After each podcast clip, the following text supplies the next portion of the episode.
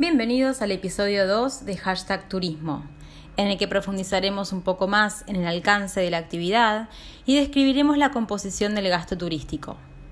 Estos contenidos serán de utilidad para abordar el análisis de información estadística y realizar actividades complementarias. Abróchense los cinturones que comenzamos. A partir de los conceptos iniciales de turismo que trabajamos en clase y en el episodio anterior, es posible avanzar ahora en su clasificación inicial. En primer lugar, la OMT plantea una distinción entre turista y excursionista. Un turista es un visitante que incluye dentro de su viaje una pernoctación, mientras que el excursionista no lo hace. Esto significa que el turista duerme en el lugar visitado, mientras que el excursionista regresa nuevamente a su lugar de residencia habitual. También puede suceder que dentro de un mismo viaje nos comportemos como turistas y excursionistas. Por ejemplo, decido viajar a la ciudad autónoma de Buenos Aires y permanecer ahí por tres noches. Pero también elijo de repente visitar la ciudad de Tigre o la localidad de San Antonio de Areco y luego regreso a la ciudad de Buenos Aires para dormir en mi hotel. De esa manera, soy turista en la ciudad de Buenos Aires y registro ahí mi pernoctación, pero me comporto como un excursionista en las localidades cercanas.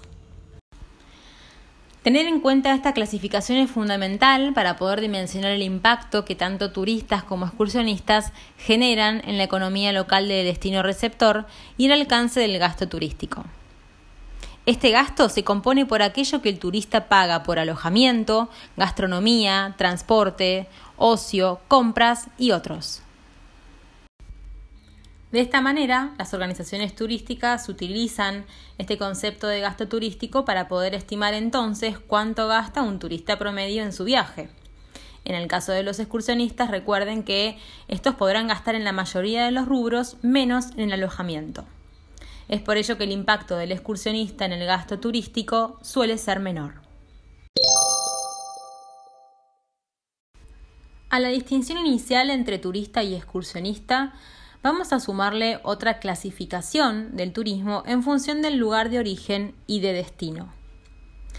Así, el lugar de origen de los turistas y el destino elegido por ellos permite distinguir entre turismo doméstico, residentes viajando por su propio país, turismo receptivo, no residentes procedentes de un país determinado, turismo emisor, residentes del propio país que se dirigen a otros países, y a su vez, estas tres formas de turismo pueden combinarse en turismo interior, turismo nacional y turismo internacional.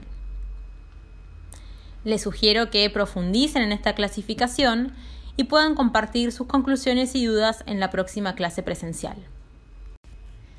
La información estadística es una herramienta fundamental con la que se puede recopilar, analizar y valorar diferentes datos relacionados al turismo, así como también determinar cuáles son los factores que inciden en él. Por ejemplo, se puede cuantificar el número de visitantes extranjeros y nacionales en un destino, el número de vuelos, el porcentaje de ocupación hotelera, los motivos de la visita, el gasto turístico, establecer un gasto promedio por persona y día de cada uno de los visitantes, también tener datos sobre el turismo receptor, emisor e interno y evaluar las posibles tendencias de crecimiento y de consumo. Existen diversas metodologías para poder obtener los datos estadísticos y cada destino elige cuál es la metodología adecuada para hacerlo. Entre la más utilizada encontramos la encuesta. Tal vez en alguna oportunidad habrán visto a gente eh, haciendo encuestas en los aeropuertos, en las terminales de buses, en algún evento. Y estas encuestas justamente permiten obtener información de primera mano. Existen también las encuestas de ocupación hotelera, en las cuales se hacen consultas a los establecimientos hoteleros para preguntar cuál es el porcentaje de ocupación. Hoy en día hablamos también de Big Data. Esto es una metodología bastante innovadora y también muy eficiente a través de la cual analizamos los datos que los pasajeros comparten en sus teléfonos móviles, en sus reservas online, etc. La aplicación del Big Data en turismo permite poner en relevancia determinados datos y convertirlos en información útil para las empresas del sector. Es información en tiempo real sobre los usuarios, sus movimientos y sus preferencias. Todo el conocimiento recopilado gracias a esta tecnología, tanto de la oferta como de la demanda del sector, ofrece un amplio abanico de posibilidades para las organizaciones, las cuales tienen ahora la oportunidad de definir y optimizar estrategias para aumentar sus ventas y ser más efectivos. El Big Data ofrece macrodatos de la actividad electrónica de los turistas, con lo que se obtiene una radiografía más real de su comportamiento. Para poder fijar estos conceptos y comenzar a trabajar con estadísticas del sector, vamos a utilizar dos documentos o sitio web. El primero es el barómetro, que es editado por la Organización Mundial del Turismo y se descarga de forma gratuita en su página web. Por otro lado, vamos a trabajar también con el Sistema de Inteligencia Turística de la Ciudad de Buenos Aires, que es una plataforma digital que les permitirá visualizar de forma dinámica los principales datos del turismo a partir de múltiples fuentes de información.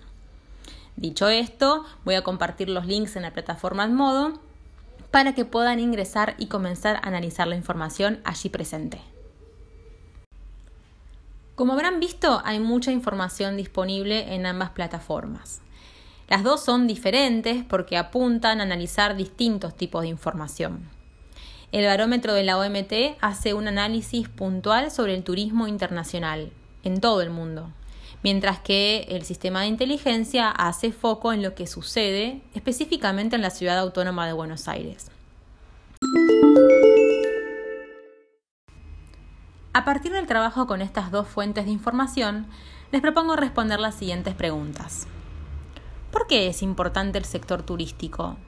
¿Cuál es el impacto económico que genera? ¿Cuántos viajeros internacionales se desplazan cada año? Y cuántos de ellos llegan a la ciudad autónoma de Buenos Aires. ¿Cuál ha sido el desarrollo y la evolución del turismo en los últimos años? ¿Cuáles son las regiones que mayor cantidad de turistas reciben? ¿Y cuáles son los principales mercados emisores de turistas al mundo? ¿Qué regiones han aumentado de forma considerable su participación en el turismo internacional? Y de qué manera podemos tomar al turismo como una oportunidad para el bienestar a futuro.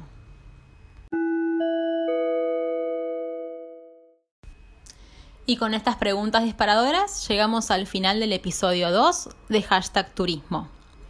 En nuestra próxima clase presencial haremos una apuesta en común sobre el tema y también resolveremos dudas e inquietudes.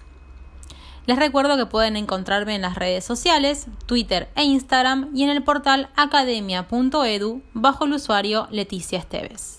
Hasta la próxima.